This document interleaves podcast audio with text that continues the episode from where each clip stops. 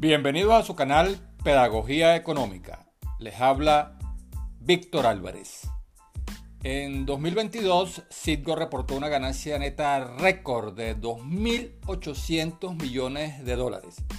Su presidente ejecutivo, Carlos Jordá, dijo que gracias a ese desempeño, y abro comillas, logramos reducir la deuda de Citgo en 1.100 millones de dólares y pagamos un dividendo a Citgo Holding lo cual le permitió reducir su deuda en 489 millones de dólares, manteniendo a su vez altos niveles de liquidez. Cierro comillas.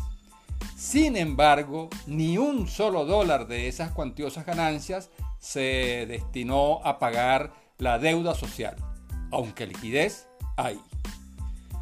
A raíz del reconocimiento de Juan Guaidó como presidente de Venezuela, la administración de Citgo pasó a manos del interinato pero este fue disuelto, Citgo quedó en el limbo y ahora Venezuela no puede disponer de las ganancias que genera para financiar programas de interés nacional.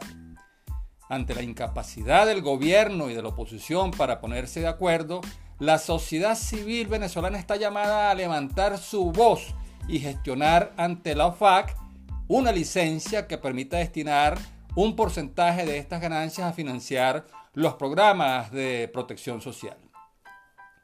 ¿Qué hizo Noruega con las ganancias petroleras que también puede hacer Venezuela? Noruega es un país con 5 millones de habitantes donde la tasa de fertilidad es de apenas 1,95. Demográficamente, esto quiere decir que el número de hijos de cada matrimonio apenas sustituye a los padres, razón por la cual la población noruega se estanca y tiende a envejecer. Como el pago de las pensiones futuras no podía ser cubierto por las contribuciones presentes a la seguridad social, la necesidad de garantizar una vejez digna pasó a ser una de las principales preocupaciones de la sociedad noruega. En 1990 se creó el Fondo Noruego del Petróleo con el objetivo de acumular reservas para el sistema de pensiones. No es un fondo para gastar dinero, sino para invertirlo y hacerlo rendir crecientes beneficios. En 1995 se hizo la primera transferencia por 285 millones de dólares. Estos recursos fueron invertidos en acciones, bonos, valores, eh, proyectos inmobiliarios y otros instrumentos de alta rentabilidad que han hecho crecer considerablemente el aporte fundacional hasta llevarlo a la astronómica cifra de más de 900 mil millones de dólares al cierre de 2022. ¿Qué hacer entonces con eh, el sistema de pensiones venezolano? El sistema de pensiones basado en la solidaridad intergeneracional funciona cuando el número de cotizantes, es decir, las personas activas, es mayor al número eh, de pensionados, es decir, las personas pasivas. En la Venezuela de 1960 había 12 personas activas por una persona pensionada. Ahora la relación es de 5 activas por una pasiva, por una pensionada. La esperanza de vida al nacer pasó de 45 o 50 años a 72, 75 años. Y quienes se jubilen a los 65 demandarán una pensión al menos durante 10 años o más. Para 2050, el crecimiento de la población o de la relación activa-pasiva en Venezuela tiende a igualarse con una relación de 1,5 personas activas por una persona pasiva o pensionada, jubilada. Según ACNUR, 7.100.000 venezolanos han migrado dejando a sus padres y abuelos a quienes ayudan con una precaria remesa.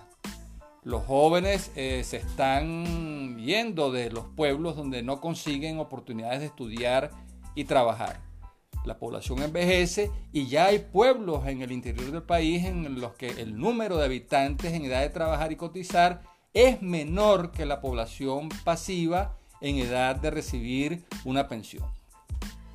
A partir del año 2030, la población pasiva será mayor que la población menor de 15 años en una clara tendencia al envejecimiento de la población. La base de la pirámide poblacional se va haciendo más angosta y esto implica que los aportes de las personas activas de hoy no podrán financiar las pensiones de las personas pasivas del mañana. Esta evolución demográfica hace inviable el actual sistema de seguridad social, cuestión que obliga a una reforma del Sistema Nacional de Pensiones con nuevos entes administrativos, mecanismos regulatorios y nuevos fondos, los cuales se necesitan para garantizar pensiones dignas a los venezolanos de las generaciones presentes y futuras. ¿Qué hacer entonces para asegurar eh, la seguridad social de una población que tiende a envejecer? Nuestra propuesta es que un porcentaje de las ganancias de Citgo pudieran destinarse a la reforma y fortalecimiento del sistema de seguridad social y a fondear los mecanismos para pagar eh, pensiones dignas. Las ganancias de Citgo en 2022 fueron de 2.800 millones de dólares si se destina apenas el 10% de este monto a la creación de un fondo venezolano de pensiones, el aporte fundacional sería de 280 millones de dólares, semejante al aporte que en su momento hizo Noruega para constituir su poderoso fondo de pensiones. Las ganancias de Citgo, en vez de destinarse única y exclusivamente al pago de acreedores y proveedores y dejar un considerable monto congelado, pudieran también destinarse a los siguientes fondos.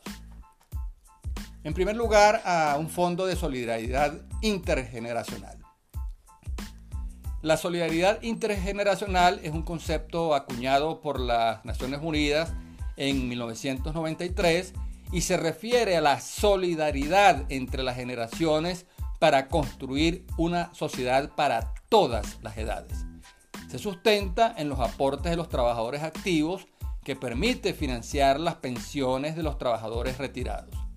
Con base en un principio de reciprocidad, las personas activas esperan que esa solidaridad sea retribuida cuando les corresponda su jubilación y a partir de entonces puedan recibir el beneficio de la pensión para la cual ahorraron parte de su salario durante toda su trayectoria laboral.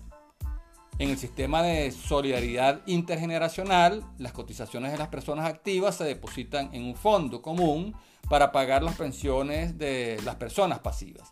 Este sistema es manejado por el Estado que tiene que responder por los fondos acumulados y no puede utilizarlos para otros fines que no sea el pago de pensiones. Otro aporte de Citgo o de las ganancias de Citgo sería para eh, un fondo de capitalización individual. El debate sobre la reforma del sistema de seguridad social tiene que estar abierto a evaluar la conveniencia y viabilidad de todas las opciones. Entre las alternativas están los fondos de capitalización individual, que a pesar de que han funcionado muy bien en otros países, en Venezuela han sido satanizados con el argumento de que las cotizaciones serían privatizadas, sin llegar a evaluar con el rigor necesario los pros y contras, las ventajas y desventajas de esta alternativa para poder tomar la decisión más sabia y conveniente para la, población jubilada presente y futura. El sistema de capitalización individual es eh, un mecanismo de previsión para la vejez eh, basado en el ahorro individual en una cuenta personal. La sumatoria de las cuentas individuales es lo que se denominan fondos de capitalización individual. Como en este sistema es posible hacer aportes voluntarios según la capacidad de ahorro de cada quien, un porcentaje de las ganancias de Citgo pudiera destinarse a incentivar el ahorro al aportar un monto equivalente a cada aporte adicional del titular de cada cuenta. Estos fondos serían invertidos en instrumentos seguros, de buena rentabilidad, para obtener intereses, ganancias y dividendos que incrementen la cuenta individual y permitan cobrar mejores pensiones. Opciones hay, alternativas hay. Lo que falta es voluntad política porque hasta viabilidad financiera hay. Las ganancias de Citgo están siendo destinadas únicamente a pagar deudas con acreedores y proveedores, pero un porcentaje de las mismas debe ser destinado a pagar la deuda social, particularmente la deuda con los pensionados del país. Discutamos esta propuesta. Hasta aquí nuestro análisis. Habló para ustedes Víctor Álvarez.